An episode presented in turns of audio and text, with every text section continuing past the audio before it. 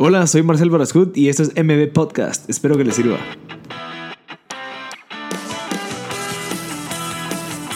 Muchas gracias a todos por sintonizar MB Podcast. Es el episodio número 3 con Philip Wilson, eh, emprendedor nato, fundador de Ecofiltro y Solución Web. Además de apoyar a muchos emprendedores que están empezando, él es mentor, inversionista de algunos otros proyectos, siempre con el enfoque de ayudar a las demás personas. Ecofiltro, pues la visión es poder llegar a, un millón de familias antes del año 2020 y creo que van bien en el episodio, podemos ampliar un poquito más de eso, cómo lo están haciendo, cuáles son las estrategias que utiliza y el por qué lo está haciendo. Entonces, por favor, escuchen, aprendan y por favor compártanlo si en dado caso creen que le puede servir a alguien más y disfruten y gracias por sintonizar M Podcast.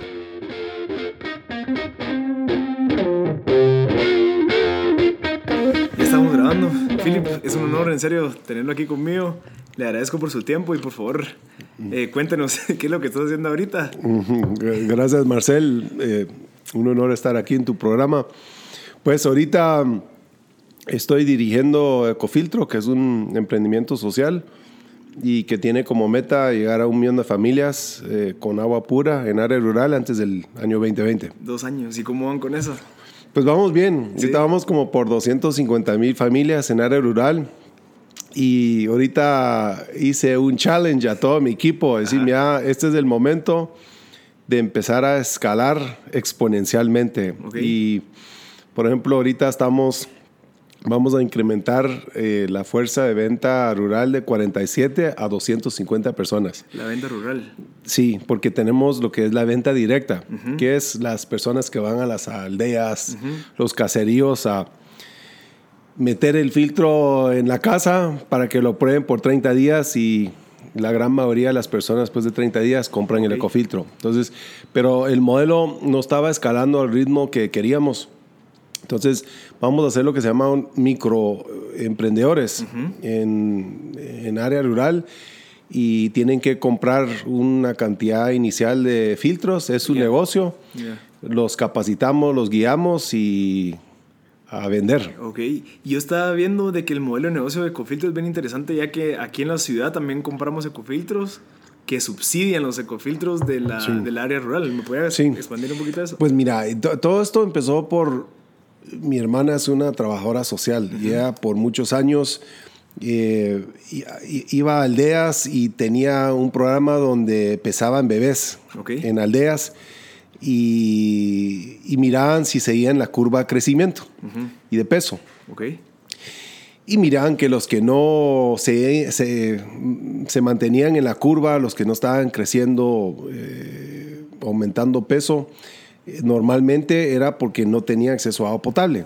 Entonces mi hermana empezó con un programa de cloración, te estoy hablando de 1988, y es lo que llevaba a Guatemala, pastillas de cloro.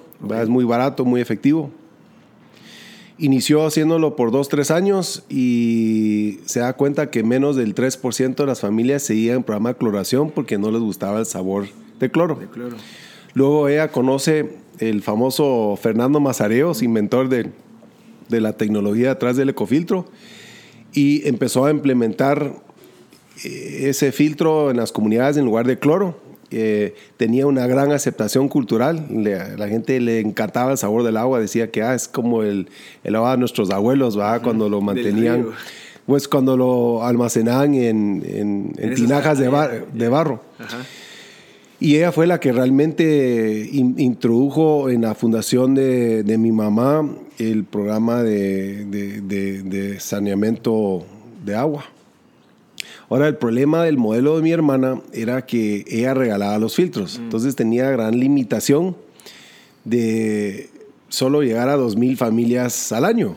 Y cuando, pues cuando yo cumplo 40 años y uno empieza a tener menos mañanas que ayeres, yo le dije, mira, me gustaría ir a una comunidad contigo y, ver lo que estás haciendo. Y en las aldeas íbamos y miramos a familias, eh, los que tenían el ecofiltro, pues lo estaban usando. Pero como era algo regalado, pues ahí estaba en la esquina, a veces no estaba eh, totalmente limpio el filtro. Y me di cuenta de algo interesante. Llegabas a aldeas donde las casitas tenían piso de tierra, pero había una tele. Sí. Eh, estaban eh, cocinando con una fogata abierta, eh, pero tenían smartphones. Eh, Mala inversión del dinero. pues eh, tenían platos, ¿verdad? Pero de esos de que puedes ver tu favorita serie de cable, ¿verdad? ajá. Eh, no necesariamente solo para comer. Sí. Entonces le dije a mi hermana, ¿por qué los regalas? Porque aquí hay mucha pobreza, ¿verdad? Ellos no tienen dinero para comprar un filtro. Pero Sí, yo, yo lo que, yo lo que, lo que le dije a mi hermana es, mira, yo creo que a un ritmo de 2.000 familias al año, si hay un millón de familias que no tienen agua potable, nos va a tomar 500 años, ¿va? Cuando estemos como en modalidad de Star Trek, ¿va? Va- se va a solucionar el problema. Le dije, déjame hacer un experimento de un año y ya no voy a ver a los pobres como objetos de lástima, sino como un cliente potencial. Entonces, para contestar la pregunta, para poder bajar el costo lo más posible, tuve que crear un ecofiltro urbano. ¿va? Entonces me puse a buscar recipientes de barro, de cerámica, de peltre y distribuidores ¿va? que me pudieran vender los filtros a familias que compraban garrafones de agua como un sustituto y ahorro y, y darles mejor sabor de agua, eh, mejor pureza, más agua y mucho más barato. Y en esas ventas tenía una rentabilidad muy alta. Entonces así fue como regresé a la área rural y le pregunté a las familias, mira, ¿cuánto están gastando en leña para hervir agua? Y salía, pues te decían, pues nosotros eh, consumimos tres leños al día, ¿verdad? Si lo traducías en dinero, eran como 110 quetzales. Sí, porque la leña no solo es como que está aquí, tienen que No. caminar, ir a cortar, cargar, Sí. regresar. Y muchas familias ahora lo compran, ¿va? Porque se ha vuelto muy... eh, le toma demasiado tiempo, ¿va? Porque hay menos y menos bosques. Entonces dije, bueno, si están gastando 110 quetzales al mes, si yo les doy una solución de 300 quetzales, se paga en menos de tres meses. Sí, porque el ecofiltro en un año o dos años. Dos años. Dos años. Dos años. O sea, básicamente le estás. Se paga en menos de tres meses y como, como entraba con un pitch de venta, Sí. ¿va? Porque quería poder llegar al millón. Y yo sabía que si seguía con el modelo de regalar, no iba a llegar al millón de familias y creas como que una mentalidad de dependencia, matar la dignidad de la gente, eh, no era la manera correcta. Y pues ahora tenemos más de 250 mil eh, familias rurales en siete años que, que han comprado el filtro. Y cuando vas a estos hogares, lo más increíble, Marcel, es que es como un altar en la casa, ¿va? Es como ellos han comprado el filtro, y está nítido, está limpio, lo tapan a veces con un huipil. O sea, realmente eh, se sienten seguros de sí mismos porque le hemos dado la oportunidad de ellos mismos resolver su, su problema. Que no, pas, no pasaba antes en el mundo de estufas mejoradas y filtros. Sí. todo era regalado. Qué interesante, Philip. Fíjate que yo me, yo me di cuenta una vez que yo soy pues una persona que me gusta mucho ayudar y he ido bastante veces a Techo, a un Techo por mi país, que sí. tienen también las, la, la, pues, son muy parecidos en la parte de que te cobro un poco de lo que te voy a dar para que lo valores. Sí. Y digamos, ahorita vinculando los dos, me encantó porque casi cuatro de las cinco casas que fuimos a construir hace dos años tenían ecofiltro. Ah, o sea, bueno. las personas que no tenían casa tenían pues su, Sí. su casa de láminas, tenían su ecofiltro ahí bien bonito, Sí. bien limpio, porque Sí. lo tienen bien cuidadito. Porque lo han comprado. Exacto, entonces lo valoran. Entonces al final, pues ya, ya lo ven como, bueno, ya invertí en esto, incluso ya después empiezan a ver el valor de otras cosas. Bueno, ¿qué pasa si invierto tal vez en una mejor cama? ¿Qué pasa si invierto en piso? Y ya se van así. Cab- Cabal, es increíble. Mira, si uno se pone a pensar no solo en los árboles, ¿verdad? Porque eh, Alfredo Maúl de G22 me hizo un cálculo el otro día que estamos salvando más de 1.500 árboles al día. Eh, si, si traducís la cantidad de leña que se ahorra por familia y lo multiplicas por 250 mil familias usando el ecofiltro, estás hablando de 1.000, 1.500 árboles maduros Increíble. al día que ya nos están cortando. Increíble. Entonces hay un impacto ecológico, pero más importante en salud. Y el ahorro, ¿va? Ahora, cuando hacemos, nosotros encuestamos 50 familias cada semana y siempre sale como el número uno ahorro. Ah, ¿sí? Porque ahora dicen, ya tenemos más dinero para más comida, mejor comida, alcanza para los útiles. O sea, es una inyección eh, directa de dinero al, al- al hogar. Increíble. Mira, Philip, una pregunta. ¿Cómo pueden hacer las otras empresas? Digamos, eh, yo tengo un, un conocido que tiene un proyecto que se llama mm, Hogares Libres de Humo. Ellos hacen estufas que son eficientes. ¿Cómo pueden hacer ellos para tener el mismo impacto, digamos, en la parte urbana también, en la parte rural, para que tenga pues mayor conocimiento y mayor top of mind de la gente de lo que se está haciendo? Porque esos Sí. proyectos no son muy escuchados porque también no, son- no es un ecofiltro, pero ¿qué Sí. estrategias usaste tú como para que ellos puedan tener ese impacto? Pues mira, yo, yo he estado juntándome con los, los estuferos aquí en Guatemala y creo que hay 2.2 millones de familias que cocinan con, Fuego abierto. con fuego abierto. Y no se ha encontrado, yo creo que el producto correcto que puede escalar así como está escalando eh, Ecofiltro. Y yo creo que está gritando para que un emprendedor social eh, lance su empresa para atender, eh, atender esa necesidad. O sea, hay, hay un modelo interesante y estaba hablando con ellos eh, hace como dos semanas, están en Kenia, eh, se llama Burn Stove. Ellos ya han llegado como a 600 mil familias con una estufa chiquita, parece un ecofiltro. Ahorra 55% leña y sale de una caja. O sea, lo puedes comprar en cualquier ferretería. Es fácil de, De armar. de- de armar. Es como un do it yourself. Es un do it yourself. Y yo eh, lo digo siempre que me invitan a dar charlas. Le digo, esa es la oportunidad más grande de un emprendimiento social, hasta más grande que la de Ecofiltro, porque son más familias eh, que, que no tienen una estufa mejorada y que si se hace la presentación de una manera correcta y se comunica el valor de tener una de estas estufas en el hogar, creo que se podría vender millones de dólares de estufas y, más importante, vas a mejorar la calidad de vida de millones de guatemaltecos. Y creo que ahí no creo que es necesario una estufa urbana, porque la estufa, ya con unas investigaciones que he hecho, la estufa se puede vender casi que al mismo precio que un ecofiltro y se paga más rápido, ¿verdad? Porque te va a ahorrar, digamos, si la familia en ciertas, por ejemplo, Huehuetenango o las Verapaces, a veces están gastando hasta 300 quetzales Al mes. en leña. Al mes. O sea, es un consumo. Guatemala, muy poca gente sabe esto, pero Guatemala tiene, es, es de los países con mayor eh, consumo de leña per cápita en el mundo. ¿va? Y metes una estufa mejorada y es una inyección de dinero en el hogar.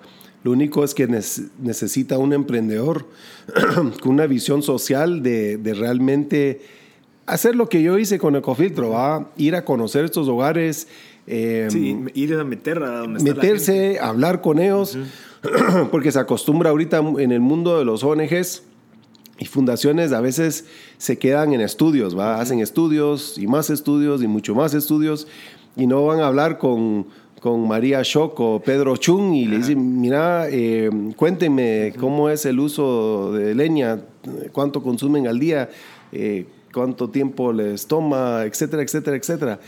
Eh, así que ese es un emprendimiento social que quisiera que alguien, y si a alguien le interesa mucho, hasta me gustaría ser mentor, ¿va? porque hay mucho de lo que nosotros hemos hecho en Ecofiltro que se puede traducir en, en, en esta, este proyecto de estufas mejoradas. Y esas estufas, yo lo que yo estuve en una de las de las bueno, inicios de este proyecto que te conté y nos tardamos casi un día en construir una estufa. Es el problema también, Sí. que requiere de cemento, que ladrillos.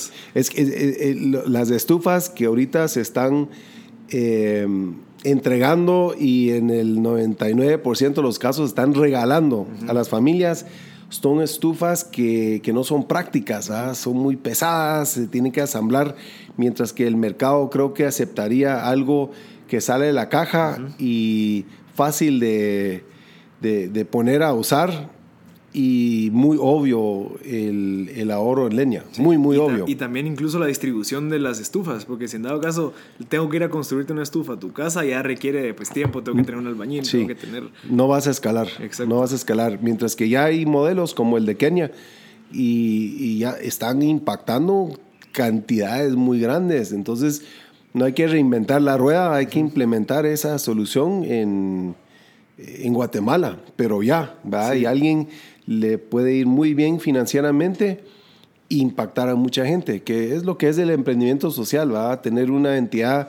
que genera utilidad, rentabilidad y también impacto social. Sí, que lo- pues al final es algo, lo único que te va a tener de, de legado al Así final de los es. tiempos. Así es. Tú empezaste Cufito entonces a los 40. Así es. ¿Y antes qué es lo que hacías? Eh, pues eh, tenía una, tengo una empresa que se llama Solución Web, que es una empresa de tecnología. Eh, lo empecé cuando vendí mi empresa en California, nos venimos a vivir aquí a Guatemala y tenía otra empresa que estaba pensando en empezar y me di cuenta que no había nadie, una compañía que hacía páginas web. Ok. ¿va? Venía a Estados Unidos, dije, bueno, tengo que tener un dominio y tengo que publicarme en el, en el mundo cibernético. ¿Y ya tenías experiencia en eso? No, cero. Cero. O sea, no sabía nada de tecnología. eh, solo tenía mi computadora y sabía cómo encenderlo. Pero llamé y, y me aparecieron tres patojos, ¿va? Que muy informales y como que yo dije, bueno, yo creo que hay una oportunidad de una empresa formal porque no voy a ser el primero que va a querer hacer una página web. Y así inició Solución Web.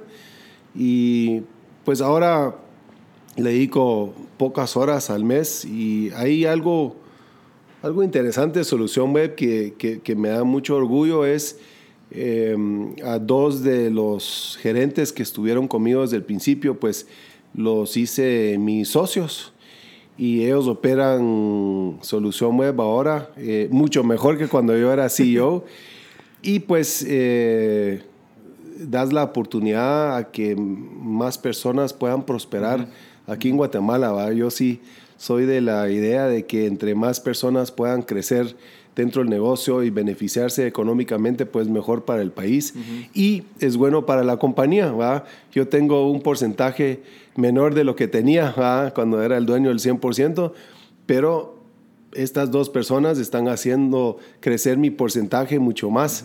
Eh, y, y nos estamos beneficiando los tres. Y creo que eventualmente sería interesante que más personas se beneficien dentro de Solución Web, ¿va? así como pasa en Estados Unidos, donde eh, tratan de incluir a, a todos los empleados dentro del éxito de la empresa. Y al final, toda la sociedad se beneficia cuando hay más personas prósperas en la economía. ¿Y cómo haces para manejar las dos empresas? Digamos, yo sé que le dedicas poco tiempo a la semana, pero entonces deberías de tener algún tipo como indicador de que solo llegas y me dices, muchacha, ¿cómo vamos con esto? ¿Cómo vamos con aquello? Pues mira, Solución Web eh, le dedico tres horas al mes, Al mes. sinceramente. Eh, tenemos eh, realmente eh, Silvia Penados y Ángela Mota, que son los que dirigen Solución Web, eh, instalaron eh, SAP, ¿va? Ah, ok. Eh, tienen toda la información en línea y todos los datos eh, de ventas lo- los puedes ver cada día. Ok. Entonces, eh, si yo quiero saber cuánto se vendió en la semana, pues entro ahí a- a- al sistema y donde esté y sé cómo nos está yendo, los flujos. Y es una, es una empresa, realmente lo importante es las personas que lo están dirigiendo, son personas de, de muy buena ética, de principios, muy responsables. eh, y yo, yo- para mí es muy importante que ellos sepan que ellos están en control, ¿va? Y yo solo vengo a apoyar en estrategia eh, o cuando estamos tratando de investigar nuevos productos, pues ahí entro un poco a, a mentorear. Pero para mí es muy importante que algo pueda crecer sin uno Sí, estar encima, ¿va? Creo que eso es ser un emprendedor, ¿va? Porque si una, la empresa de uno depende de uno, Sí. pues sos un empleado realmente, no sos un emprendedor. Pero si uno delega y las personas hacen algo grande con la empresa que uno ha empezado, pues creo que eso es ser un emprendedor.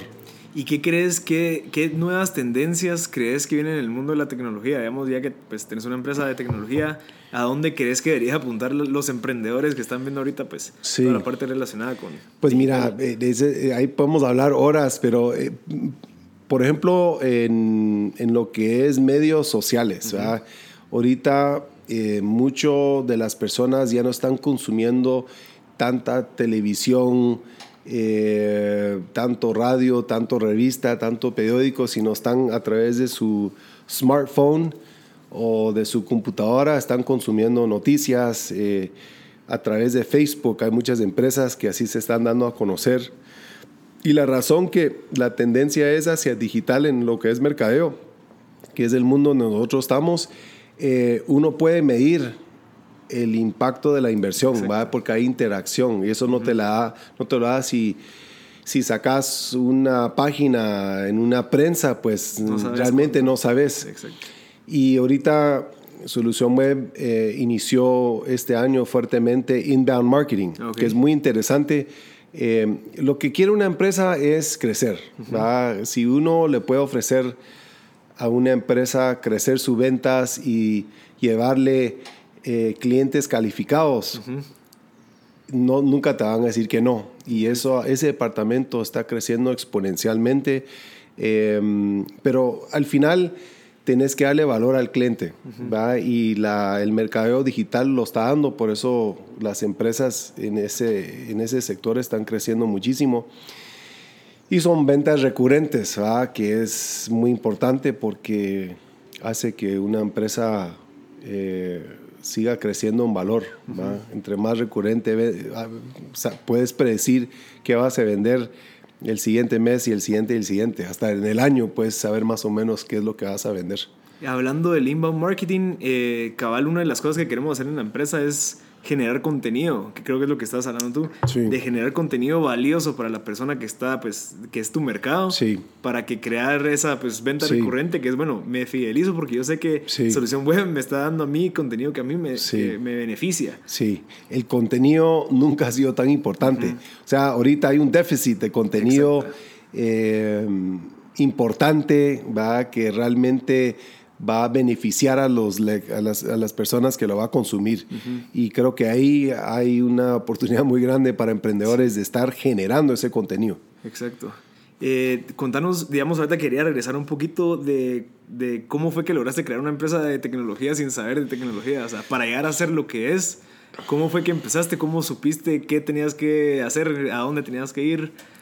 Pues yo creo que eh, inicias con el primer paso y decís, bueno, voy a crear una empresa de tecnología, empezás a pensar en un nombre, pues pensamos en Solución Web, que estaba disponible.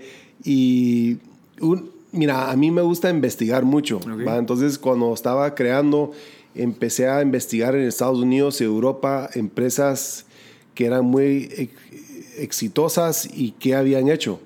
Entonces hay mucho ahora en Internet, si uno realmente le interesa un sector, pues investigamos un montón y nos dimos cuenta que básicamente al principio lo que hacíamos era hosting, ¿va? Porque la gente necesitaba eh, correo electrónico corporativo. Mm. Y un brochure electrónico. Antes no estábamos metidos en e-commerce o eh, sitios interactivos, sino era básicamente un brochure en línea. Pero entonces el mercado te va diciendo qué es lo que le interesa y no puedes llegar. Nosotros siempre tuvimos eh, precios muy accesibles. Entonces, mi idea era, si nosotros logramos crecer una base de clientes grande, siempre va a haber otros productos que le puedes vender a sus mismos clientes, que, que, ha sido un factor si ves el típico cliente de Ecofiltro, empezó con un hosting de email, luego un brochure digital, luego catálogo de productos, luego e-commerce, ahora está en medios sociales con nosotros, con Facebook, con Instagram, etc.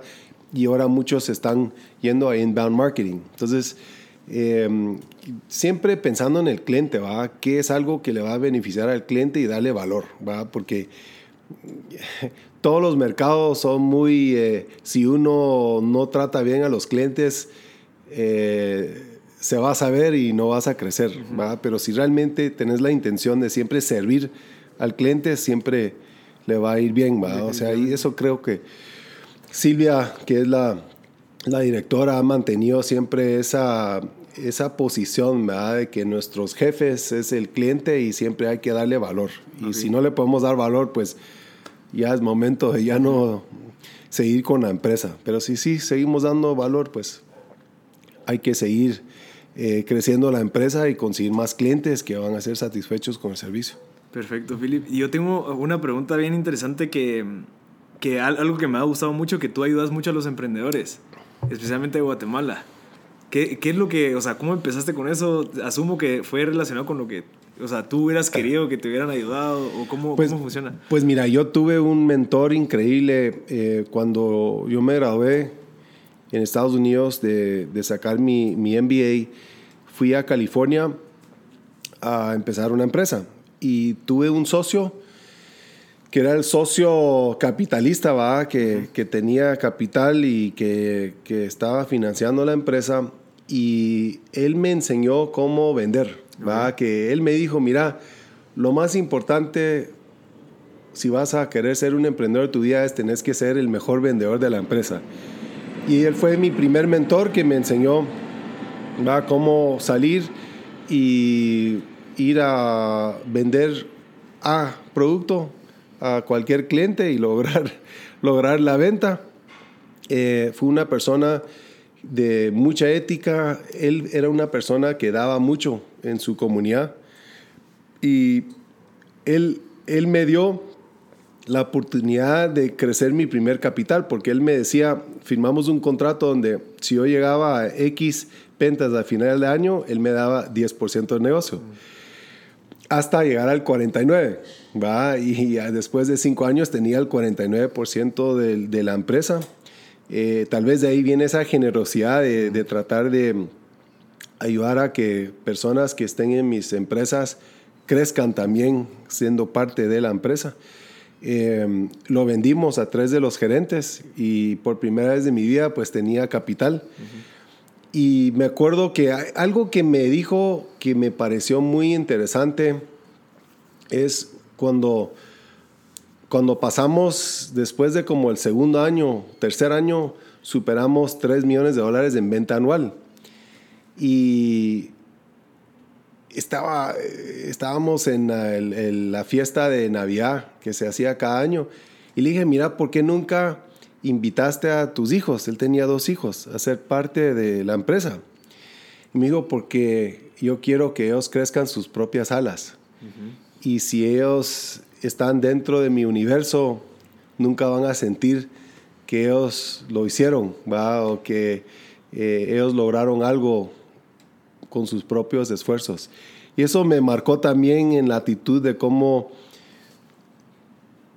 cómo voy a tratar yo a mis hijos, ¿va? que yo les quiero dar la mejor educación que les puedo dar en cualquier universidad de cualquier parte del mundo, pero que ellos hagan su propio camino. Porque si les dejo entrar en una de mis empresas, van a pasar dos cosas. Primero voy a desmotivar al staff y los gerentes que uno tiene en su empresa y que han estado con uno desde el día uno y que no van a sentir que van a poder llegar a un puesto alto porque ahí va a llegar el hijo del dueño. Entonces voy a desmotivar a personas muy importantes de la empresa. Y número dos, no van a hacer su propio camino y no van a sentir ese orgullo de haber hecho algo propio. Y creo que eso es algo muy importante y eso eso lo que él me dijo me, me marcó y cabalmente sus hijos pues eh, son exitosos y han hecho sus propias vidas y, y, probablemente no hubieran logrado eso si él hubiera tenido esa actitud de como que tratar de subsidiarlo metiéndolos en sus actividades económicas. ¿Y si recomendás eso a todos tus amigos, a los que están escuchando? Sí, eh, eh, bueno, y también me dijo otra cosa. después de que me dijo eso, me dijo, ah, y no los puedo echar. Digo, sí, sí los, eh, eh, yo se los recomiendo a todos. Yo creo que es muy sano. No es muy cultural aquí, ¿va? Porque aquí se acostumbra que, que, que el papá le, le, le, abre el camino al hijo y el hijo de ahí. Y creo que mm, yo creo que de alguna manera no le da esa oportunidad a ese hijo de realmente ser lo que puede lograr hacer.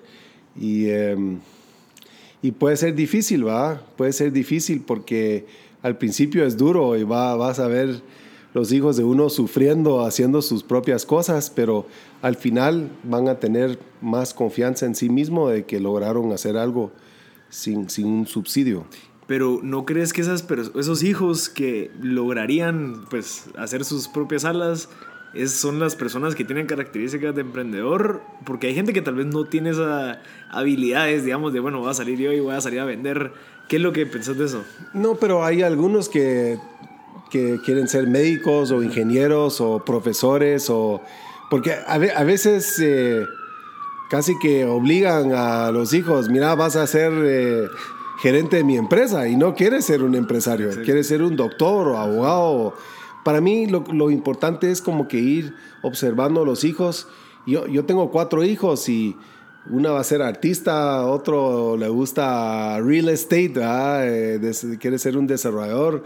El otro no sabe, pero ya empezó con sus emprendimientos vendiendo cosas en el colegio. Creo que él va a ser mi, mi hijo emprendedor.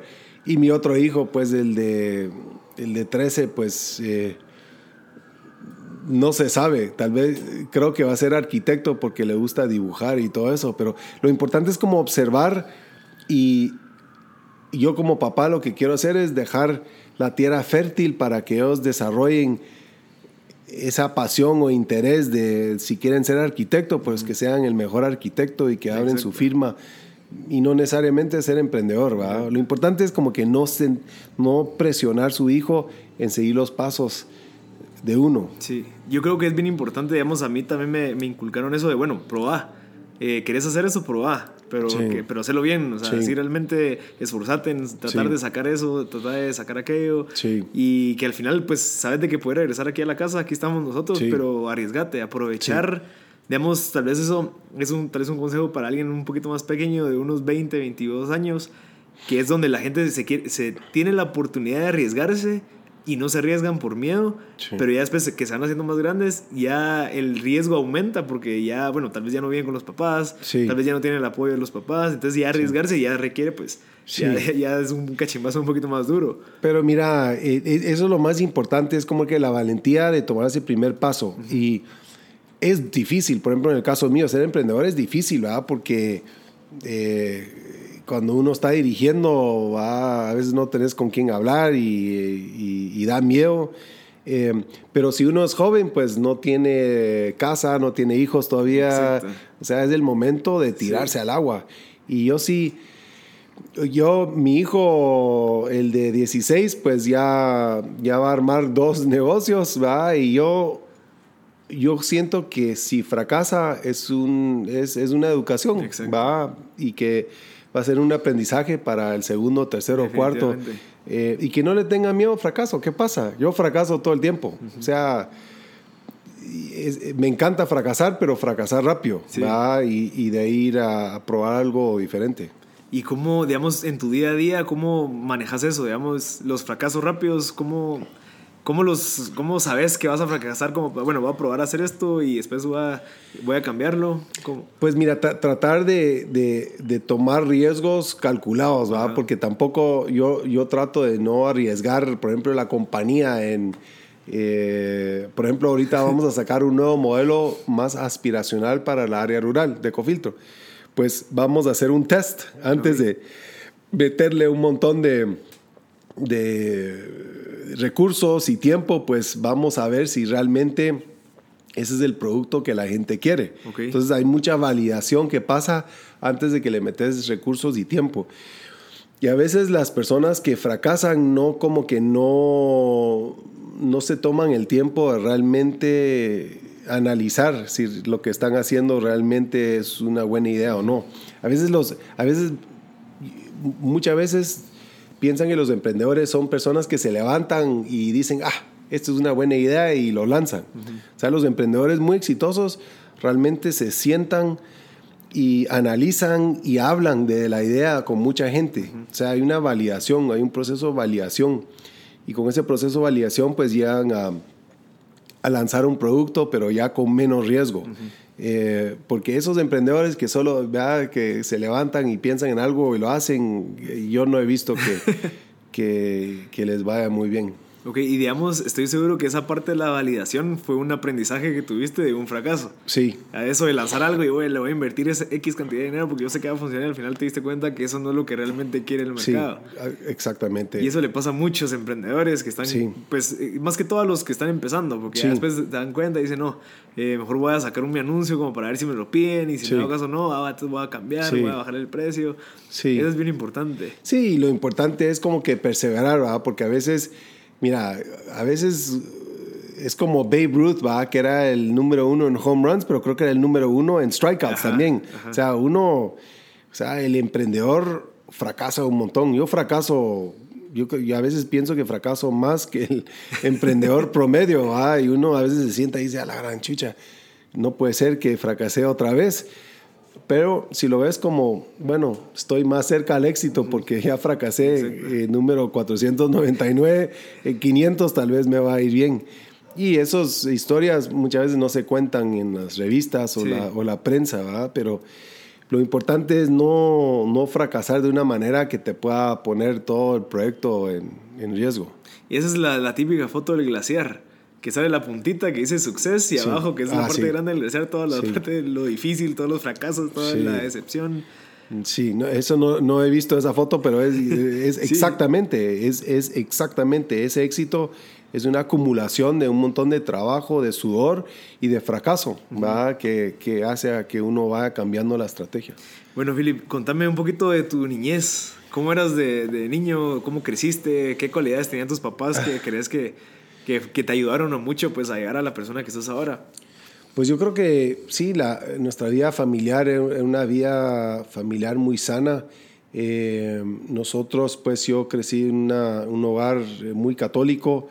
Eh, mi mamá era muy amiga de, de, Madre Teresa y el Papa Juan Pablo II. O sea, sí los conocía. Llegué a, sí, llegué a conocer a Madre Teresa tres o cuatro veces. Ah, qué increíble. Eh, incluso cuando me comprometí con mi mujer y estábamos en Estados Unidos en la casa de mi mamá, mi mamá llamó a Madre Teresa ah, y contestó. Ahí en Calcuta ella contestaba el teléfono.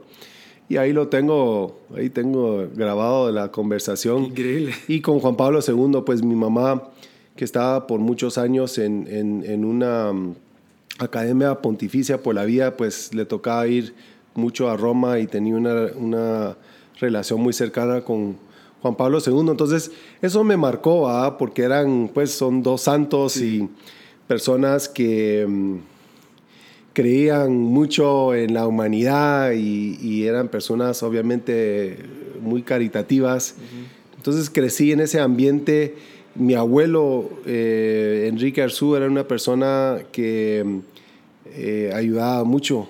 Eh, mi papá me decía que lo conocía mucho antes que yo, que mi abuelo ayudaba hasta cuando no tenía, ¿verdad? Porque a veces la gente dice, ah, yo voy a ayudar cuando tenga dinero, pero él tenía esa calidad de que hasta cuando económicamente no tenía ayuda, entonces eso me marcó la vida de que uno siempre tiene que dar, ¿verdad? Y, y siempre me contaba ¿verdad? que mi mamá particularmente, ¿verdad? que nosotros por naturaleza estamos hechos para dar, ¿verdad? así como el, el, árbol no come su propia fruta los ríos no toman su propia agua, pues el, humano, el humano feliz, el humano que se siente mm, realizado, normalmente es una persona que siempre está pensando en los demás. Y uno ve lo contrario a las personas que todo para adentro, que solo están pensando en acumular. Muchas veces tenés, eh, pues, ves a personas con mucha ansiedad, eh, eh, que tienen que ir al psicólogo. O sea, cuando, cuando peleas, problemas con la familia, o sea, cuando peleas contra nuestra naturaleza, que es de personas generosas, que estamos hechos para dar y servir a los demás, ahí es donde vienen los problemas, ¿verdad? Entonces, creo que eso desde muy temprano lo tuve bastante claro y, y viene por, por el ejemplo de mi abuelo y de mis papás. Eh, íbamos a misa todos los domingos.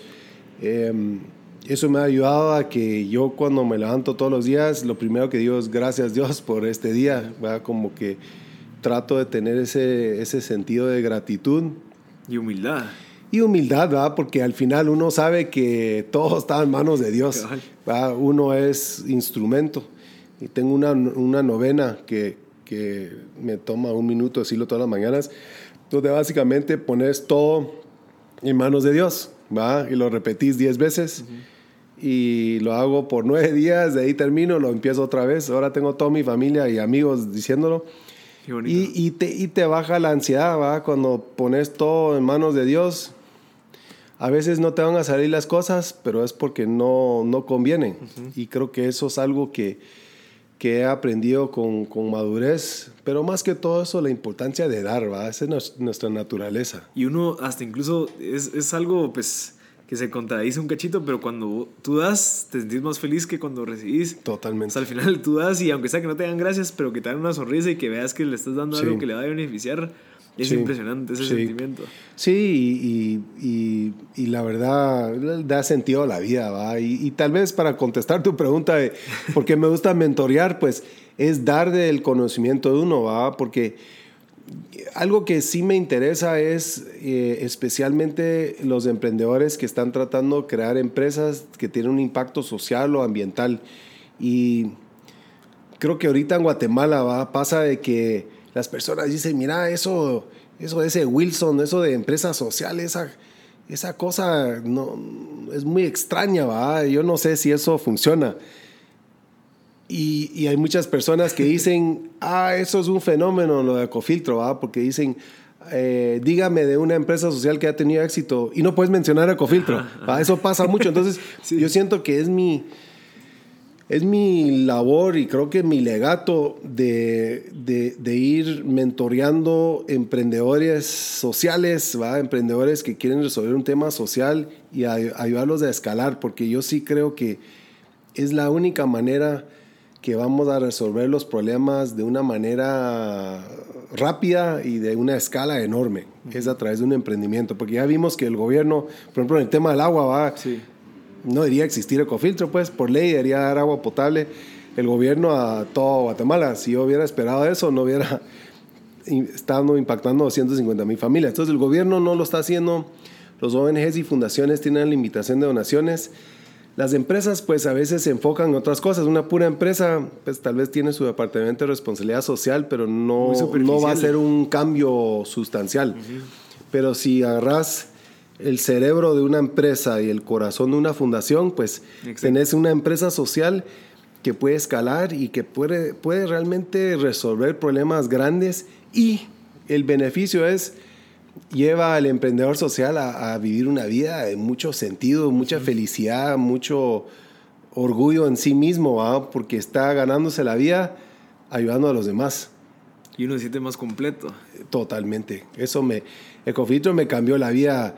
Eh, yo, no hay, no hay un día que no me levante eh, sin ganas de correr a ah, Ecofiltro a trabajar y y, y, es porque todos están buscando como que una meta noble, ¿va? Sí. Que es eso de ayudar a alguien que, ne, que, lo necesita, ¿va? Como que eso te da, casi que es como egoísmo, ¿va? De, de, a veces me siento muy egoísta, ¿va? Tengo demasiado felicidad, ¿va? Me tengo que, eh, sí, ¿será que, que, estoy en un sueño o realmente es mi vida esta que estoy viviendo, ¿va? Porque eso de, el emprendedor social, yo creo que vive una vida mucho más completa y feliz que una persona que simplemente ha hecho 5 mil millones de dólares. Sí. Y estoy seguro de que, de que todos sabemos, de que nos gusta ayudar, pero la sociedad tal vez nos dice que nos enfoquemos más en la otra parte, que sería la parte económica. O sea, mejor hacer más plata, mejor hacer más dinero, pero vos sabes de que en tu interior está la gana de ayudar, porque te das sí. cuenta que cuando ayudas, aunque sea que no sepas que estás ayudando, te sentís bien. Sí. O sea, sentís de que pucha que así va, pero no todos nos, o sea, mucha gente se deja llevar por la sociedad y que no, me no, ¿cómo así? Sí. ¿Dónde estás trabajando y cuánto estás ganando? Sí. Y cuando deberías de realmente invertir toda tu capacidad, todas tus atribuciones, todas tus cualidades, sí. porque todos somos diferentes sí. y todos podríamos ayudar de cierto sentido, solamente que, bueno, lo estamos no desperdiciando, pero sino que enfocando nuestros esfuerzos en algo que no nos va a dar ese beneficio que es el que tú tienes ahorita. To -to Totalmente, totalmente.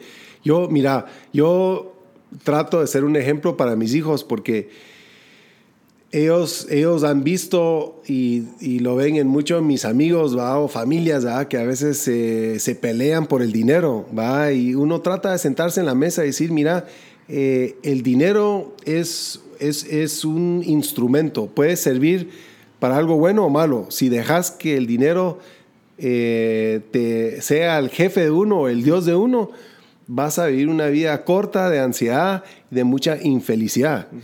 Pero si utilizas el dinero para realmente mejorar la vida de mucha gente, mejorar el mundo, ese es el uso correcto del dinero.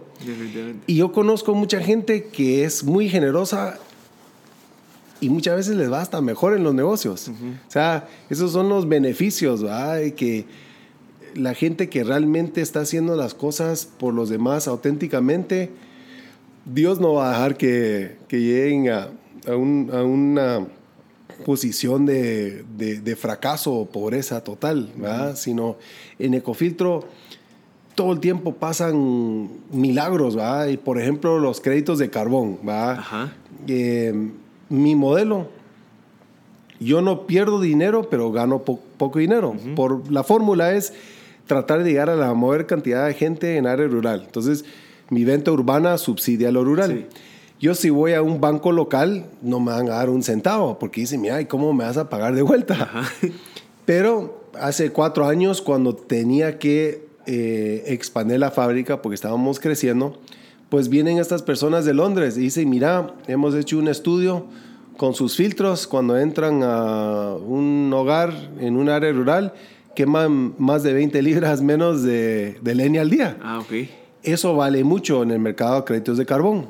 Entonces le dijo, mira, qué bueno que llegaste porque realmente tengo que expandir la fábrica. Pues fue un proceso de, de dos años, nos tuvieron que certificar en Suiza, pero nos certificaron y toda la expansión, ahorita estoy haciendo otra expansión de la fábrica, eh, viene de créditos de carbón, ¿verdad? entonces eh, las bendiciones son constantes ¿verdad? y todo el tiempo eh, creo que estamos, le agrada a Dios lo que estamos haciendo, sí. Dios no quiere que esto fracase y todo el tiempo pasamos penas como cualquier empresa, pero siempre hay salidas eh, exitosas y siempre, cada año estamos logrando llegar a más y más personas y la prosperidad económica de Ecofiltro sigue porque todavía estamos tratando de ser fiel de llegar a la mayor cantidad de gente en área rural. O sea, no estamos tratando de limitar el objetivo sí. principal.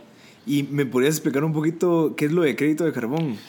Crédito de carbón es cuando cuando una familia, eh, por ejemplo, una familia eh, hierve agua con leña y eso pues eh, manda carbono al, a la atmósfera. Uh -huh.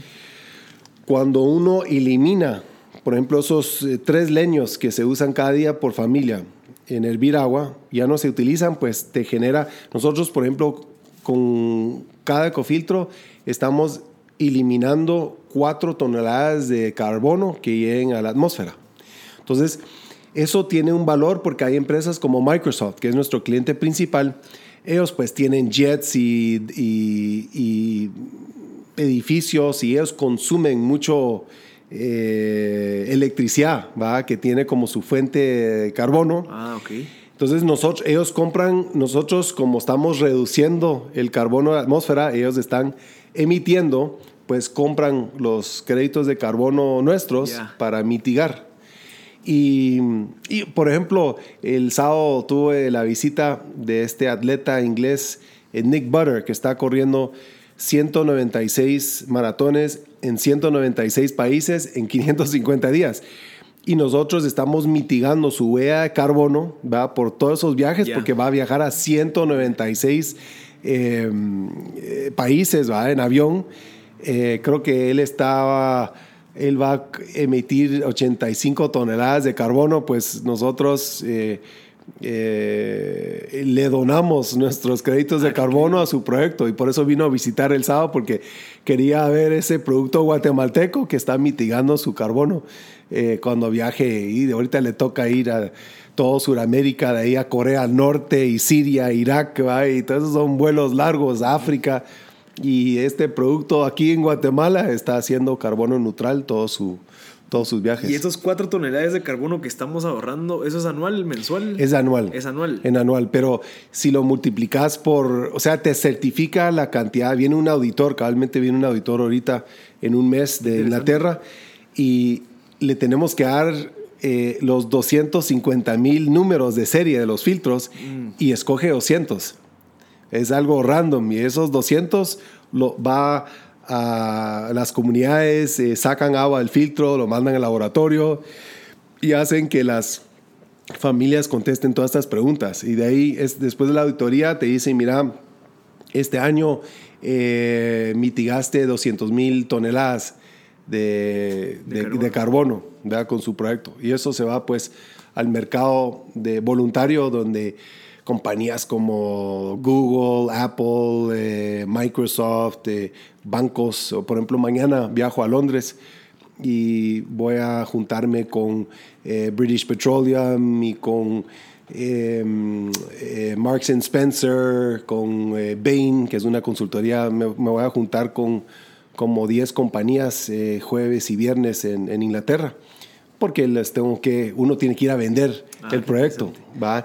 Y el nuestro tiene de los puntuajes más altos en el mundo porque tenés el impacto ambiental, pero también el humano, ¿va? En Ok. mejorar la calidad de vida a través de entregar agua potable. Entonces nosotros somos mucho más atractivos que un bosque en Noruega Ah, ok. o una finca solar en California, porque eso solo es ambiental, mientras que el, nu- el nuestro tiene el componente humano de, de mejorar vías. Entonces siempre tenemos... Y eso se compra por tonelada. se compra por Y tonelada. sabemos el precio. Depende, cada, cada año cambia, eh, pero... Asumo que sube el precio por año porque cada vez hay menos. Sí, pero también hay más proyectos, o sea, Ah, cada, ok. cada vez hay más proyectos y qué bueno, ¿va? Porque, Sí. por ejemplo, eh, Ecofiltro ya está llegando a un punto donde no va a depender porque ya estamos terminando las últimas fases de la expansión de la fábrica. Entonces, en el futuro, pues, el crédito de carbón puede ir a, a donar ecofiltros a escuelas, ¿va? Ya. Porque eso es, es parte de nuestro proyecto es entregar filtros a escuelas y a través de la escuela lo vendemos a los padres. Sí, tenés ahorita 2.800 escuelas. Sí, un poquito más de 2.800. O sea, hoy tenemos eh, eh, casi 700 mil niños ¿va? que están toman tomando de lunes a viernes, están, están tomando agua de un ecofiltro y ellos paran siendo nuestros embajadores. Sí. Porque el, el niño en general no le gusta tomar eh, agua hervida. A veces Sí. está caliente, a veces es como agua muerta, Ajá. tiene como sabor a humo. Sí. Entonces, como se acostumbra a tomar agua del ecofiltro en la escuela, pues Ya ahí tenemos casi 700 mil embajadores que nos hacen nuestra eh, posibilidad de venta más, más fácil. Yo escuché que hay niños que no van al colegio porque se les duele el estómago, porque Sí. tienen lombrices y eso es porque se le da por el agua. Sí, mira, tristemente muy poca gente sabe esto, pero el 80% de la enfermedad, no solo en Guatemala, sino en muchos países de, en desarrollo, es no tener acceso a agua potable. ¿va? Se enferman porque, por ejemplo, en Guatemala casi todos los ríos, eh, los pozos tienen E. coli, bacteria de origen fecal. Y si le preguntas a cualquier doctor o director de escuela, le dice, mira, los niños no llegan porque tienen una infección intestinal. O sea, es lo más común. Entonces, si le llevas un filtro a la casa de un niño y lo tiene en la escuela, pues la probabilidad que se va a enfermar lo bajas Sí. casi a cero. Ok. Y incluso hace poco estuve en Cuisaché y estábamos haciendo una renovación de filtros porque habían cumplido los dos años y me dio una carta, me dijo, mira, muchas gracias. Eh, en, los, en, el, en el último año, eh, desde que entraron los ecofiltros, bajaron días ausentes 82%. No, o sea, es un impacto grande. Es impresionante. En Nestlé, por ejemplo, que ellos eh, eh, facilitaron a que los empleados compraran los ecofiltros en Nestlé Antigua. Eh, y como son suizos, ellos miden todo. Bajamos días ausentes 64%. Y normalmente es, es menos con adultos que niños Sí. porque los adultos tienen ya defensas. Ajá. Pero igual es Igual. una cantidad muy, muy grande y, y- de ahí ha crecido todo el, todo el programa eh, corporativo porque se dan cuenta que no solo es algo bueno para las familias de los empleados, sino para la empresa, ¿verdad? que menos días que estén ausentes y no productivos en la empresa. ¿Y hay alguna, hay un proyecto de reuso de ecofiltro después de los dos años? ¿Qué se hace con el, con el filtro? Lo usan de maceta, ¿va? Como está hecho de barro y de, de, de, arcilla y de acerrín, pues lo puedes usar de, de maceta. La mayoría lo usan de maceta o lo puedes tirar al jardín y, usarlo como fertilizante o abono. O sea, lo, lo, bueno es que no hay plástico, no hay nada que, que sea dañino o que no se va a descomponer. Qué impresionante. Mira, Filipe, una pregunta. Eh, tú hace 20 años, ¿te imaginabas cómo iba a estar ahorita? Hace 20 años lo apuntabas, eh, tenías tus metas establecidas, las cumplías. ¿Cómo, ¿Cómo funcionaba tu mente hace 20 años? Pues mira, metas siempre he tenido. Yo, yo sí acostumbro en diciembre de, y leí un artículo, creo que cuando estaba en la universidad, que las personas que escriben sus metas y que los leen con frecuencia tienen una alta probabilidad de alcanzarlos. Entonces, yo siempre, yo no me imaginaba, la verdad, ser un emprendedor social hace 20 años. O sea, esto es algo que creo que Dios me lo mandó y, le doy gracias todos los días. Eh, pero sí sabía que siempre iba a tratar de ser una persona productiva. O sea, yo sí, yo sí creo que, eh, como dice en la Biblia, los talentos, ¿va? Uno, eh, pues mi talento es ser emprendedor y entonces yo siempre pensé que iba a estar metido en muchos emprendimientos, pero no sabía que iba a tener este, esta joya de, de ecofiltro, de este emprendimiento social. Y creo que algo, algo que me ha ayudado mucho es, soy miembro de EO, este grupo de emprendedores, y estamos eh, en grupos de foros. Y ha sido mi junta directiva, ¿va? Porque uno cuando es emprendedor le gusta hablar con otros emprendedores. Y es lindo ese grupo porque solo puedes hablar por experiencia, no puedes dar consejos. Entonces, esos últimos 20 años y nosotros fijamos metas cada año y tenemos que presentar cada tres meses cómo vamos con las metas. Y creo que eso me ha ayudado mucho porque ya no solo es Philip Wilson, cómo te va, sino las otras personas y mira eh, cómo te podemos apoyar aquí en esta ah, meta. O mira, felicitación por lograr esta meta y, y uno, uno no llega al éxito solo, ¿va? Porque viene los papás, la familia, los amigos y, y Dios principalmente.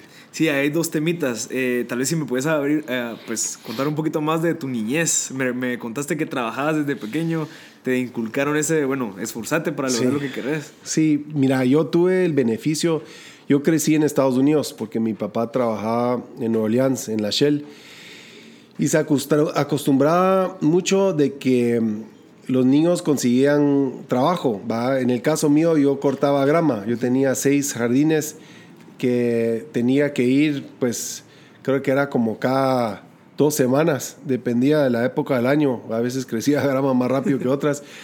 Eh, tenía que ir y me pagaban a veces 10 dólares, 20 dólares, pero me inculcó como que esa ética de trabajo, porque no estás cortando la grama para sus papás, sino para un vecino. Y tenía unos y te vecinos eh, amables y otros, eh, digamos, no tan amables, pero me enseñó lo importante de trabajar. Eh, un, un, verano trabajé en el club eh, limpiando sanitarios, pues, y tenía que, eh, cuando llegaba ahí, sacar toda la basura de los basureros y limpiar los sanitarios, pues, y entonces tal vez eso me quitó ese complejo que, que haya un trabajo que no haya un trabajo digno, o sea, todos los trabajos son dignos, y hacerlo con, hacerlos bien. Y creo que eso me, dio, eso me dio una ventaja importante que creo que a veces hay personas que nunca pasaron por esa época donde de joven tenían que ser responsables de un trabajo. y, y, nunca fui una persona que no tenía algo que hacer. Okay. Y siempre tuve amor en mi casa, ¿va? Siempre mis papás me, querían y, creo que esa combinación de que, mira, te queremos tanto, queremos que te esforces y vayas a, trabajar, a ganarse dinero para poder ir al cine o creo que eso es parte del amor de enseñar a los hijos a trabajar. Sí, yo creo que eso hasta lo, lo, lo amás tanto que decís, no, yo creo que él se expresa porque yo sé lo que vale eso. Sí, porque al contrario, si me hubieran dado todo, pues no creo que había hubiera llegado donde he llegado ahorita, ¿va? Entonces, es bueno que desde temprano sepan que todo lo que vale la pena eh, cuesta, ¿va? Y hay que esforzarse. Y desde temprano, mejor. ¿Y en el colegio, en la universidad, cómo eras? ¿Eras estudioso? Eh, sí, mira, en, en, secundaria no tanto, en la universidad aprendí a estudiar más. ¿Ah, sí? Eh, yo jugaba en deportes, estaba en el equipo de tenis mm. de, de, de, mi colegio y pues eso requiere una disciplina también, a todos los días.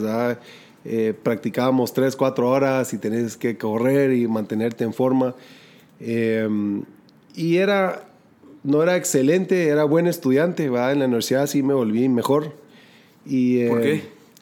No sé, tal vez, tal vez me di cuenta de que em, mis papás estaban pagando por, mi universidad y, era la respuesta responsable de realmente esforzarme por todo ese sudor de mis papás, de ponerme en, en, la, en, la, en, la, universidad, en una excelente universidad en, Estados Unidos.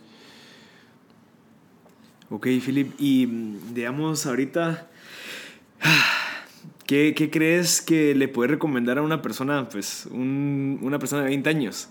Que, que, crees que le puedes cambiar, o sea, redireccionarlo un poquito, decirle, mira, no, no haz esto, haz esto. Yo sé que si lo seguís haciendo por bastante tiempo vas a poder llegar a cumplir tus metas, a poder estar donde quieres estar. ¿Qué, ¿Qué, le recomendas? Pues yo creo que lo primero es como que tener una, una vida interior y, y, realmente conocerse a sí mismo, ¿ah? qué es lo que realmente quiero hacer en mi vida, qué es mi pasión, como tratar de realmente no ignorar lo que está diciendo la sociedad o sus amigos, sino tratar de decir, mira, yo, yo, eh, Juan Pérez, eh, yo creo que estoy aquí para ser un arquitecto, ¿va? Y como que realmente eh, seguir esa pasión, ¿va? Si realmente eh, le gusta, pero seguir la pasión de una manera disciplinada. O si es emprendedor, ¿va? que a veces le da miedo a, patojos de 20 años, pues quitarse el miedo, ¿va? porque no importa si uno fracasa o no. El fracaso es algo que hay que celebrar, ¿va? porque te lleva más cerca al éxito. Y, y, en ese caso yo, yo lo que miro en, en Guatemala y en el resto del mundo, es que muchas personas muy capaces de ser grandes cosas lo frena el miedo. Entonces hay que vencer el miedo teniendo confianza en sí mismo, que si uno realmente pone su mente y su pasión y se enfoca bien y es disciplinado, pues es muy probable que vas a llegar a su meta. ¿va? Pero tenés que vencer ese miedo. O sea, no penses en el fracaso, sino en el éxito, pero, con pero el éxito bien eh, estructurado, llegando al éxito, no así eh, sin, sin, levantarse a las 5 de la mañana eh, y, y, sacar el chance. ¿va? ¿Tenés alguna historia de, o algún, te recordás de en un momento que venciste ese miedo? O sea, para que la gente pueda decir, ah, bueno, sí, lo, lo puedo hacer así. Pues mira, yo creo que yo, yo estuve en una escuela de negocios que se llama Wharton, que es, es muy conocido en Estados Unidos. Y la mayoría de personas es, un, es, un, lugar donde llegan muchas empresas y te dan ofertas de trabajo de muchísimo dinero. ¿va? Y yo tenía ese temor de, a la gran, voy a desperdiciar todo ese dinero que gastaron mis papás en mi MBA yendo a trabajar en un startup en California donde ni siquiera iba a ganar un salario, sino iba a ganar un porcentaje de lo que vendía. Y ese era un miedo, porque lo más fácil era meterme a, a, trabajar en Goldman Sachs en Nueva York, ¿va? eso era fácil. Pero fui a California y te voy a serte sincero, muchas veces el primer año ¿va? yo estaba tratando de vender eh, producto a personas... Eh, eh, a mecánicos, ¿va? Eh, en, en, en, em, agencias de carro en el sur de California Y muchas veces decía, ¿será que tomé la decisión correcta? Porque al principio fracasé mucho, no era buen vendedor, ¿verdad?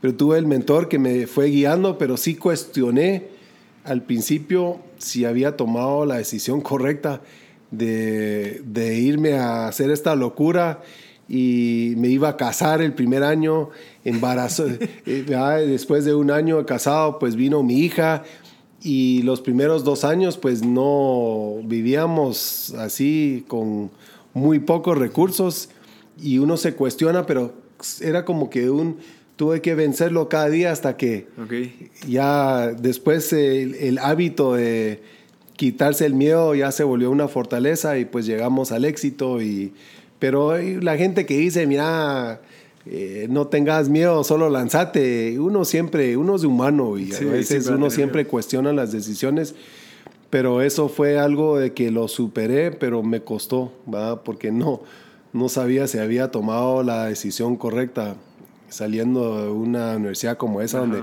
podías trabajar en cualquier lugar y ganar, estar muy cómodo. Sí, que ese es el camino fácil. Sí. Tú te decidiste por el camino más difícil que, que realmente te llevó a, a, lo que, gracias a Dios, hemos podido lograr hoy en día, sí. Ok, Philip, ¿me puedes comentar un poquito de tu rutina diaria? ¿Cómo te, ¿A qué hora te despertas? ¿Qué es lo que haces? ¿Cómo pues, funcionas? Pues mira, yo, yo me levanto temprano, ¿va? Yo, yo sí a las cuatro y media, cinco ya eh, abro mis ojos y no me puedo quedar en la cama. Trato de meditar, ¿va? Le doy gracias a Dios por el día. Eh, digo mi novena, ¿va? Que toma un minuto y de ahí voy con mi perro y lo saco a caminar o correr, depende. Eh, pero trato de, de, pasar así unos 40, 45 minutos caminando, corriendo y trato de tomar un café ahí en el Parque Central de ah, Antigua. Y es como que un momento de reflexión. Eh, casi siempre son días espectaculares, ¿verdad? Y caminando de vuelta a la casa casi siempre tengo una actitud así como de agradecimiento. Wow, qué, buena vida tengo. Entonces de ahí me, pues me alisto para ir al, al, a la fábrica. A la fábrica trato de llegar tipo 8, 8 y media. Y más que todo ahorita es mucho coaching, ¿verdad? Porque yo he delegado mucho ahorita en Ecofiltro. Todos saben que... Eh, la empresa pues va a ser dirigida por unos de ellos, los más chispudos, ah, entonces hay mucha, yo creo que están muy incentivados de superarse a través de Cofiltro. Y como es por una causa noble, va, no, la gente nunca se nos va, va, sino realmente se sienten parte de la misión. Entonces hago mucho coaching, va, y siempre estoy dando la oportunidad de que les digo, mira, es ok que, que fracases, va a tomar la decisión. Si fracasas, está bien, va, vas a aprender de eso. O sea, hay como un ambiente de, de, de, tratar siempre, ser muy, muy innovador. ¿va? Por ejemplo, mi asistente empezó lo que es agua para todos que son los ecofiltros que están por todos lados, ¿va? Mira, tengo esta idea de hay muchos niños que a veces entran a los restaurantes pidiendo agua, a veces le dan, a veces no. ¿Qué le parece si ponemos estaciones de agua por toda Antigua? Pues. Y, todo el tiempo van saliendo. Yo he agarrado ahí incluso. Pues todo el tiempo, todo el tiempo salen ideas importantes. Ahorita la expansión, mi gerente de producción que, que tiene tres o cuatro años de educación formal, pero ya, ya lo hemos capacitado en cómo manejar Excel y el sistema de cómputo pues él diseñó la expansión, ¿va? Entonces tratamos de realmente empoderar. empoderar a las personas. Al final que no sea jerárquico, sino bien plano, ¿va? Y, que, darle, eh, darle la oportunidad de liderazgo a todos, ¿va? Sin entrar a caos, ¿va? Pero que, que todos se sientan parte de... Y eso de empoderar, pues le da y le da mucha felicidad a las personas porque sienten que ellos están desarrollando, desarrollando habilidades de ser mejores eh, gerentes o profesionales en general. Y estoy seguro que mucha de la gente que está trabajando usa el ecofiltro en sus casas. Ah, totalmente. Entonces, el labor que ellos hacen, pues lo hacen con cariño porque dicen, sí, este ecofiltro, pues, me va a servir a mí, a mis amigos, a mis primos. A... Qué impresionante. Para ir cerrando, Philip, ya sé que te tenés que ir, eh, ¿qué, ¿qué características crees que tiene un emprendedor? Ya sea social, empresarial, eh, alguien que esté, que no por todo tenga que ser relacionado con crear algo, puede ser de que alguien que cumpla un sueño de irse de viaje, tirarse al agua, ¿qué, ¿qué, características? Valentía. Valentía. Valentía, confianza en sí mismo, son creativos y perseverancia. Perseverancia. Va, nunca, el fracaso nunca es una opción. Y siempre saben que hay una salida. Siempre hay una solución por cualquier desafío que, que enfrenta. Sí, si no se puede, ah, probé, sí, hasta que lo logre. Pero valentía, va, porque es contra, contra todos los... Eh, probabilidades Que, que, tengas éxito de emprendedor, entonces tenés que tener esa valentía, casi que ser irracional.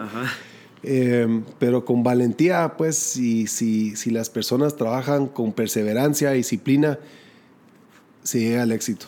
Ok. Eh, ¿Algún libro que le recomiendes a la gente que, que, creas que te cambió la vida? Mira, es, es, muy, es muy fácil. Eh, hay uno que se llama Man Search for Meaning, ah. que de Viktor Frankl se lo recomiendo a todo el mundo y básicamente lo que dice el libro es que el humano para sobrevivir necesita un sentido. Y eso lo leí cabalmente antes de que me metí a este mundo de ah, cofiltro. Y cabal tenía toda la razón. Cuando uno no tiene sentido de por qué vivir o tener dioses falsos como el dinero, tristemente no llegas a nada y vivís una vida de ansiedad y depresión. Pero si tenés un sentido por qué vivir, más grande que uno, que en el caso nuestro y la gente que es emprendedor social es servir a los demás, pues te da esperanza y nunca vas a, pensar dos veces, pues, que por qué estoy haciendo esta cosa. Eh, entonces ese libro, yo a todos mis hijos les he dicho que lo lean y ojalá todos los que estén escuchando lo, lo compren porque les va a cambiar mucho eh, su perspectiva. Perfecto, Philip. Eh, bueno, para cerrar, muchas gracias, Philip. En serio, un honor haber compartido esta conversación contigo. Gracias, Marcel. Espero juntarme contigo en 6, 7 meses para, para ver cómo vas con, con las metas y, Buenísimo. y que nos sigas pues motivando a que, a que emprendamos y que cambiemos el mundo pues con nuestro granito de arena. Buenísimo. A las órdenes. Muchas gracias. Gracias, Marcel. Gracias a todos por haber sintonizado ME Podcast. Espero que les haya servido. A mí me encantó esta plática que tuve con Philip Wilson. Se dieron cuenta lo apasionado que él habla, de lo que él hace. Eh, realmente uno no tiene límites, uno puede hacer lo que se proponga. Eh, la historia de él es bien interesante, ya que, pues como pudieron escuchar, tuvo sus, sus retos. Ahorita, pues, todos sus hábitos que tiene diariamente, pues lo hacen a, ver una persona bien eficiente, productiva. Eh, las bendiciones que él recibe es porque está haciendo algo positivo, simplemente. Entonces, eh, no tengamos miedo al querer emprender algo social que al principio tal vez no parezca, que que no, no sé, tal vez no vamos a recibir tanto dinero como esperábamos, pero al final cuando uno hace algo bueno, por lo visto, pues vienen bendiciones, eh, milagros, como tú lo quieras pensar y, y, pasa lo que le está pasando a él, que él está sumamente feliz, entonces sumamente feliz, jala más gente, eh, pues él ha creado una marca literal con su nombre porque, por todo lo bueno que está haciendo, entonces más credibilidad le da, entonces más negocios, pues le caen eso como los créditos de carbono, entonces es bien interesante ánimo, eh, espero que les haya gustado este podcast, me encantó, uno de mis favoritos podría decir. Y compártanlo como siempre a la gente que crean que les pueda servir para que les pueda cambiar la vida y así pues que Guatemala se un mundo, un mundo, un país mejor y que pues démosle una mejor vida a nuestros hijos. Entonces, gracias por haber sintonizado mi podcast. Espero que les haya gustado y los veo en el próximo episodio.